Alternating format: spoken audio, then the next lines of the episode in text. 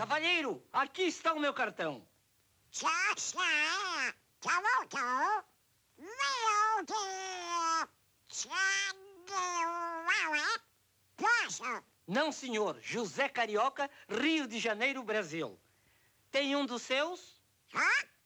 Tem um dos seus? Bacana. I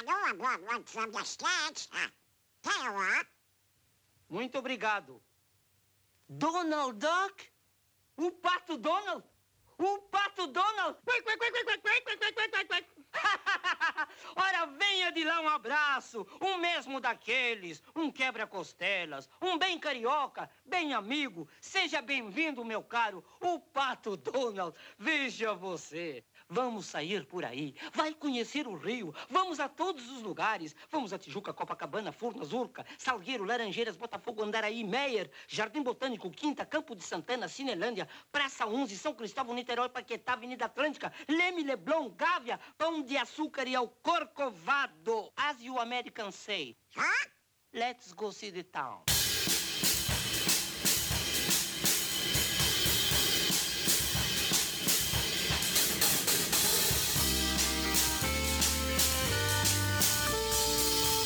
Olá, começando mais um O Último, Que Teoria, um podcast que apresentou semanalmente uma introdução aos conteúdos de teorias da comunicação do curso de Comunicação e Multimeios.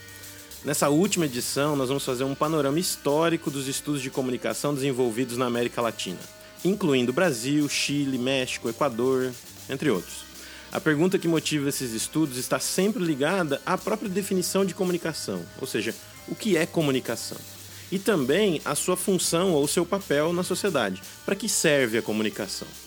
Como nós estamos condensando todo um continente apenas um tema, é claro que nós não vamos olhar com detalhes para as ideias e nem determinados autores.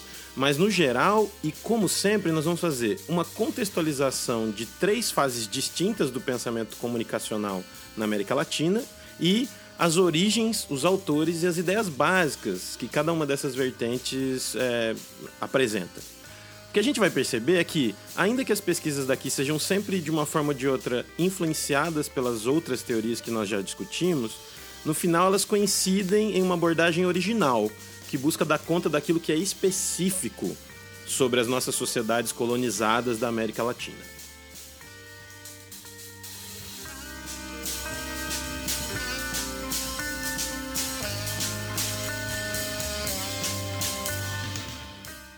Apesar de termos cursos de comunicação antes mesmo da televisão ser inaugurada por aqui, durante os anos 50, os estudos que focam na temática são realmente iniciados após esse período. Isso pode ser associado também ao próprio período histórico em que as condições da chamada modernização dos países ditos atrasados começam a se estabelecer com mais força. A principal dessas condições, a briga entre países do aspas primeiro mundo e comunistas por influência na região despontando, é claro, os Estados Unidos. Modernizar os países da América Latina, de certa forma, significa então fazê-los chegarem a um patamar de desenvolvimento estabelecido pelos países do hemisfério norte. Se pensarmos que as próprias tecnologias de comunicação são introduzidas e produzidas em massa a partir destes países, fica fácil entender como seria de interesse desses países incentivar os estudos da comunicação a partir de suas próprias abordagens.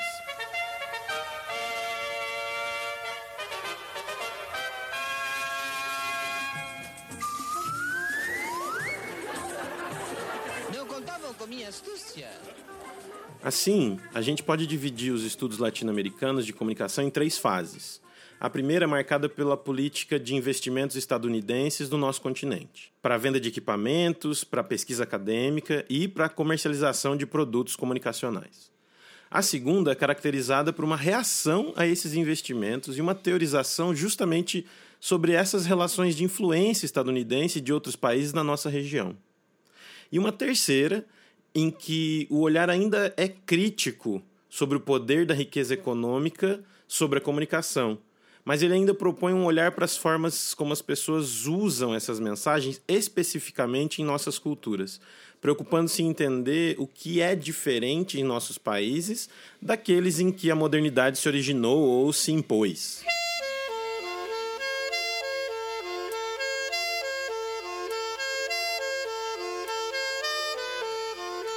A criação do CIESPAL, Centro Internacional de Estudos Superiores de Periodismo para a América Latina, em 1959 no Equador, financiada pelos Estados Unidos, marca o início das pesquisas e também dessa primeira fase. As pesquisas se baseiam principalmente na perspectiva funcionalista da Mass Communication Research, ou seja, quantitativa, explicativa e instrumental.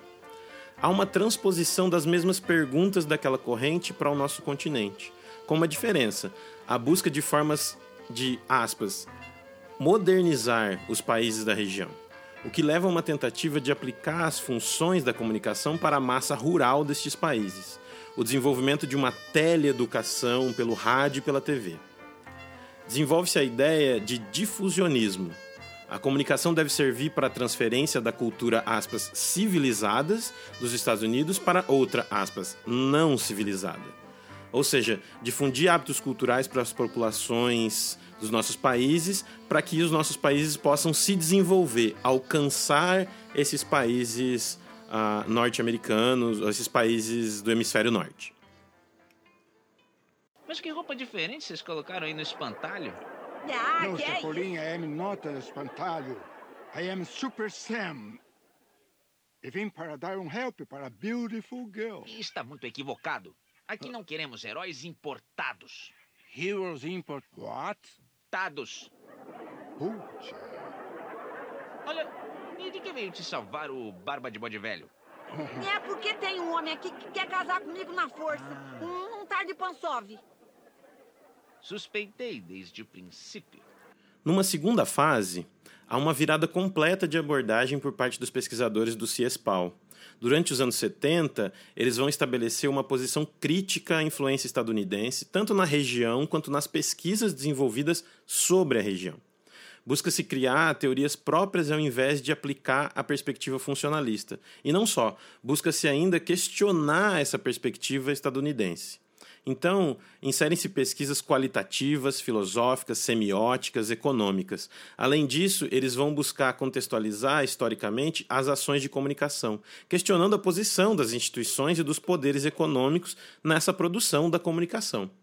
São abertos novos centros e institutos de pesquisa em outros países, Venezuela, Chile, México, e basicamente vão ser desenvolvidas duas vertentes de pesquisa uma de economia política, que discute a dominação cultural de países ricos sobre países pobres, e outra preocupada com a questão da comunicação popular, aquela que se origina e se desenvolve nas camadas mais baixas da população. Ai, homem, se não me compra, não me aluga. Ainda não me apresentei. Eu sou Dmitri Pansov.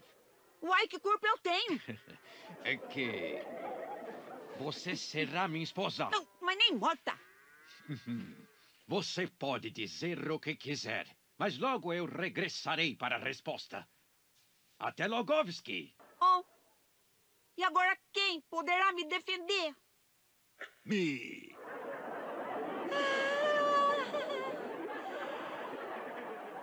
É o Chap... Uai, você não é o Chapolin Colorado? Não, claro que não. Me não sei Chapolin Colorado. I am Super Sam.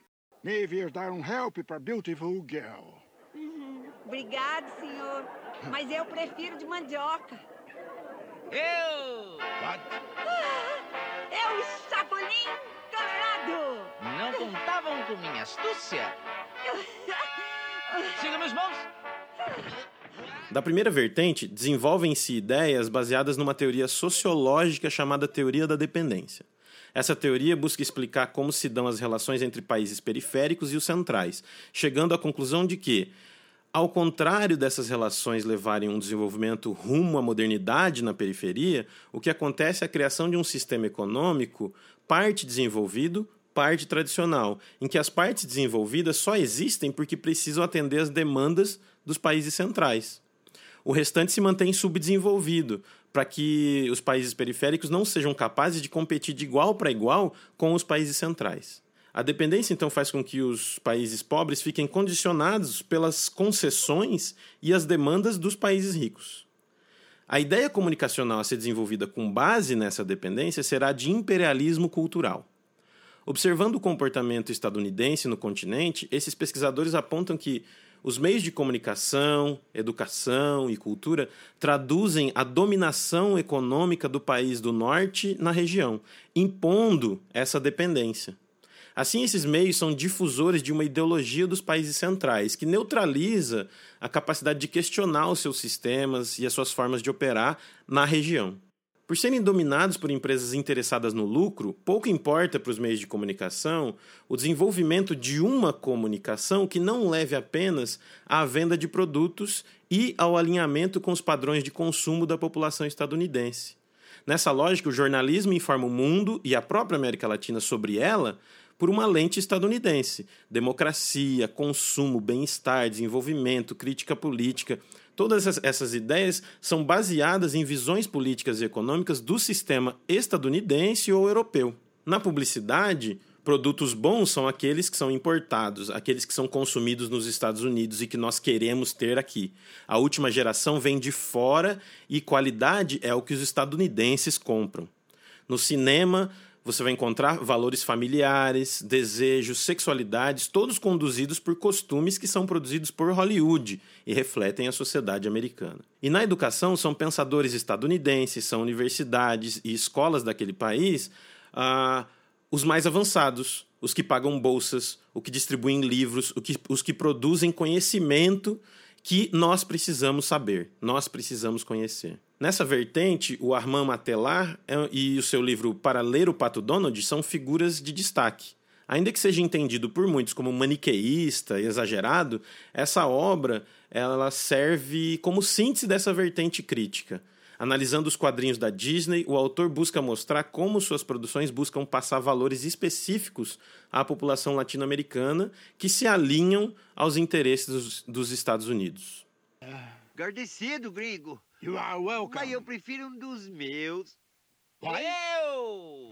O Chapolin Colorado! Não contavam com minha astúcia. Sigam meus mãos.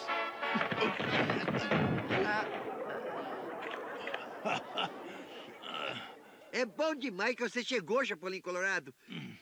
Pro gringo ver que nós não carecemos de importado, que preferimos herói nacional.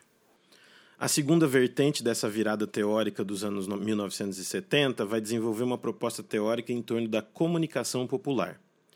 Ela busca desfazer o paradigma transmissivo de comunicação imposto pelo funcionalismo e não só teorizar, mas colocar em prática uma operação de meios de comunicação que seja horizontal, que coloque emissão e recepção como fases compartilhadas entre todos os envolvidos buscando assim que a comunicação represente culturas locais e não seja um instrumento do difusionismo de valores estadunidenses. Assim, esses pesquisadores defenderão que a comunicação é um diálogo em busca da criação de significados e que a comunicação não deve educar como mera transmissão de conhecimentos pré-estabelecidos, mas promover uma educação baseada na vontade e curiosidade de quem participa da comunicação. As críticas do imperialismo seguem firmes e o comprometimento político impõe a denúncia da concentração de posse dos meios, da publicidade e das informações, manipuladas por uma visão dominante. Se aproveitam de minha nobreza. E agora, Chapolin Colorado, eu levarei a Donzelovski para que veja que minhas massas são poderosas. Um momento. Eu vou lhe demonstrar que as massas são suas inimigas. Que diabos! Chapolin Colorado! Isso se paga com sangue, Chapolin! Time is money. Oh, yeah. E você não se meta no que não lhe importa. É aqui que a gente situa e destaca um pesquisador brasileiro. Dentre outros autores, como o venezuelano Antônio Pasquale, o boliviano Luiz Beltrán e o argentino Eliseu Veron, o educador Paulo Freire desponta como um promotor da comunicação como parte integrante do processo educacional, e assim da comunicação como um encontro, como um diálogo. Para Freire, a comunicação massiva, como se desenha nos países centrais e se impõe na América Latina, é um mero meio de transmissão. Os veículos sob poder de poucas organizações se veem como emissores sábios de conhecimento que transmitem o saber para um receptor passivo, o que impossibilita qualquer forma de diálogo e, portanto, ao invés de promover a comunicação promove uma incomunicação, uma forma de não comunicação em que ninguém desenvolve significado ou conhecimento, apenas a repetição.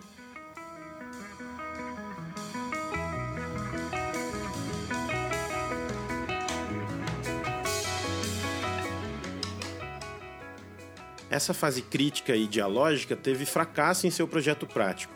Eles não conseguiram convencer as massas de que a comunicação horizontal, desenvolvida por todos, fosse a melhor opção é, e que pudesse substituir a comunicação profissionalizada dos meios institucionalizados das organizações. Assim, a comunicação continuou concentrada, como a gente ainda percebe ainda hoje. Entretanto, vários movimentos por diferentes formas de organização também ainda hoje estão presentes e são influenciados pelas ideias desses pesquisadores. A legalização de rádios piratas na forma de rádios comunitárias ou os debates sobre inclusão digital e regulamentação da mídia são diretamente influenciados por essas perspectivas.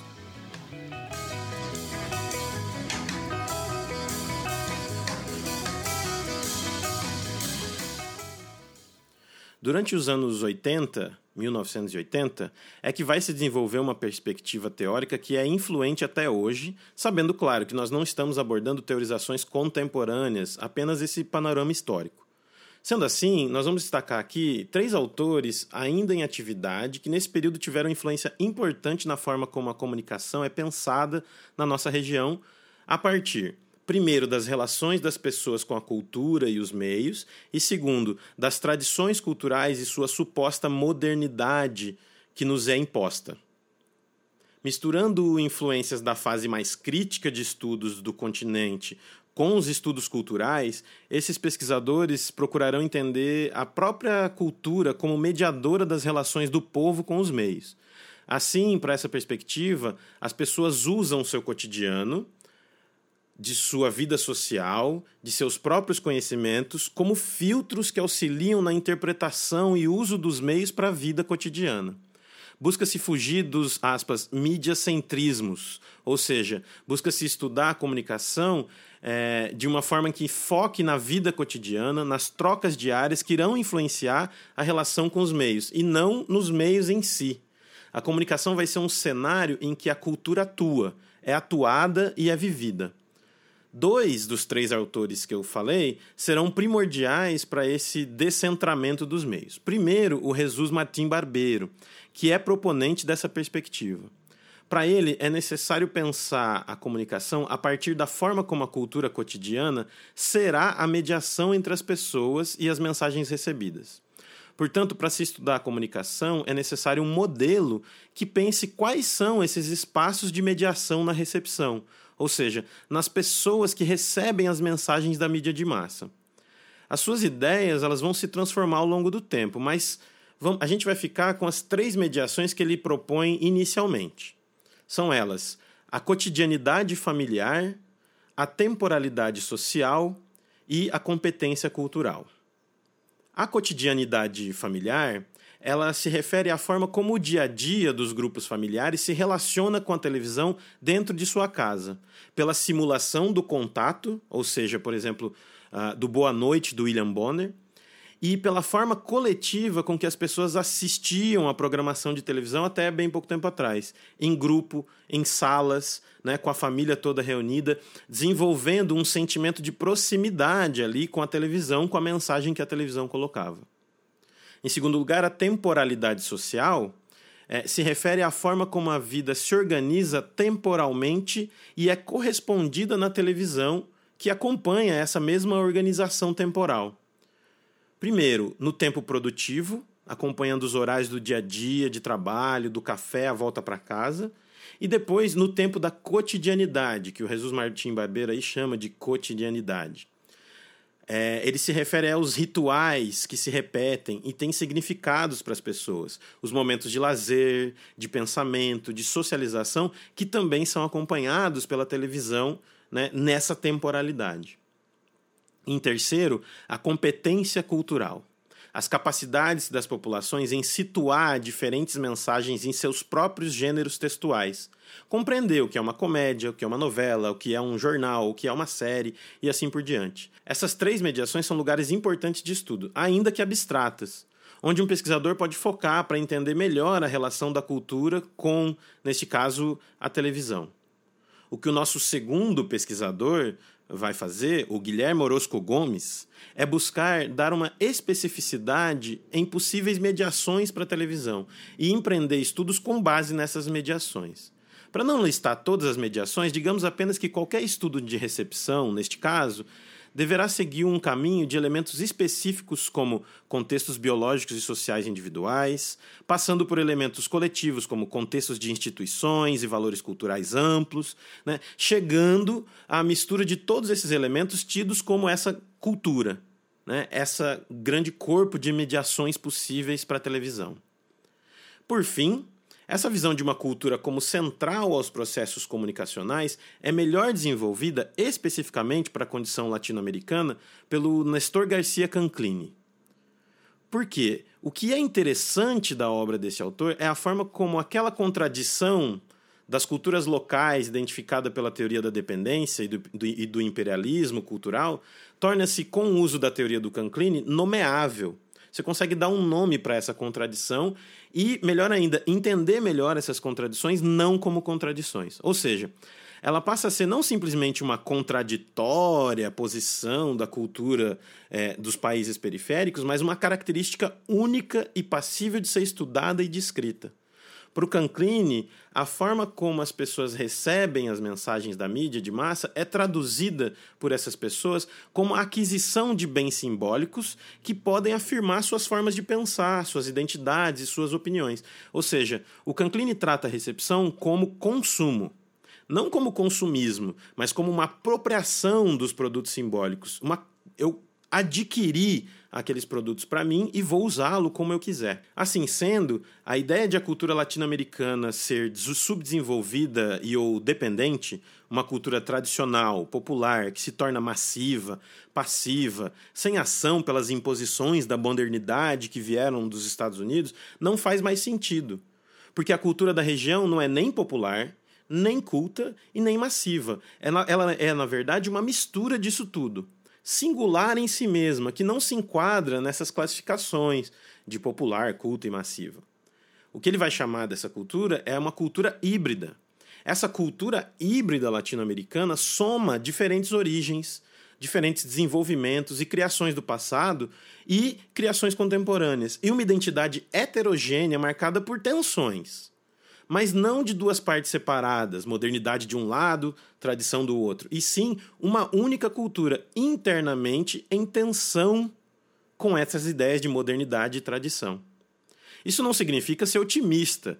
O hibridismo ele pode, na visão do autor, ser desenvolvido a partir da imposição, a partir de trocas involuntárias. Mas é justamente por isso que é preciso compreender este hibridismo, para criar respostas possíveis e entender as relações entre países centrais e periféricos. Além disso, é também saber usar essa ideia de cultura híbrida estrategicamente, para também entender como essas identidades são desenvolvidas numa relação a partir de uma perspectiva própria e não tentando corresponder às expectativas dos países ricos.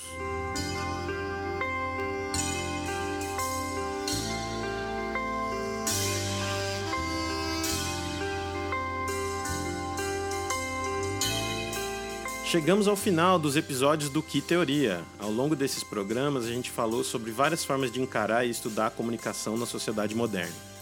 Nesse último episódio, além de um histórico de estudos de comunicação na América Latina, a gente desenvolveu a ideia central de que nossa região tem traços específicos que devem permitir teorizações próprias. Dentre essas características está um relacionamento com países centrais do capitalismo e a necessidade de pensar a comunicação de forma que ela contemple e explore as nossas formas únicas de consumir, trabalhar e produzir cultura.